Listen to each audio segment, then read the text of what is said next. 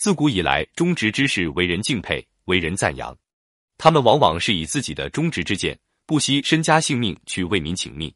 如果只从个人利益而言，他们完全可以忍耐住自己的个性，图个高官厚禄。但是为社稷江山，为黎民百姓，他们不仅不能坐视不管，相反，他们忠言劝赏，直言犯上。他们也知道必死无疑，但是如果只为苟延残喘于世，就不尽自己的职责，这些忠义之士是绝对不肯干的，他们是不会屈从的。可是他们拼却性命的去直言进谏，难道就是最好的办法吗？不可能，人人都如魏征，得遇圣明的君主。更多的是遇到昏聩的王侯，所以直言当看对谁。可以直言的，当然要去尽自己的职责；但是不值得你去尽忠言的，你不能审时度势，无疑是过于迂腐愚忠了。这时候你就要听人劝，耐住性子，忍住要直言相劝的冲动。首先保护好自我，再以图发展。婉转的批评别人，不逞一时的刚勇，同样能达到批评对方的目的。在西汉时期，汉武帝身边有个大臣叫东方朔。头脑聪明，言辞流利，又爱说笑话。当时人称他为滑稽派。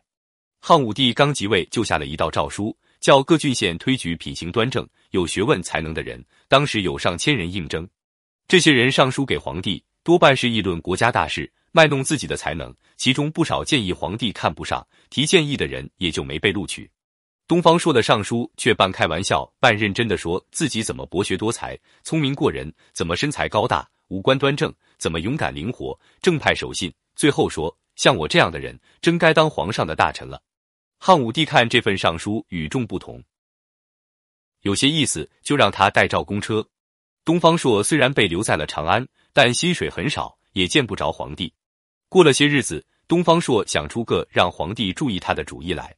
当时皇宫里有一批给皇帝养马的侏儒，东方朔骗他们说。皇上说：“你们这些人，一不能种田，二不能治国，三不能打仗，对国家没一点用处，准备把你们全杀了呢。”侏儒们都吓得哭起来。东方朔又教他们：“皇上要是来了，你们赶快去磕头求饶。”不久，汉武帝路过马厩，侏儒们都嚎啕痛哭，跪在武帝的车子前连连磕头。武帝觉得奇怪，问道：“你们干什么？”侏儒们回答：“东方朔说您要把我们全杀了。”汉武帝知道东方朔鬼点子多，就把他叫来自问：“你为什么要吓唬侏儒？”东方朔说：“侏儒身高不过三尺多，每个月有一袋粮食，二百四十钱。我东方朔身长九尺多，也只有一袋粮食，二百四十钱。侏儒们会撑死，我却会饿死。皇上要觉得我不行，就放我回家，别留着我在这里吃白饭。”武帝听了哈哈大笑，让他代召金马门。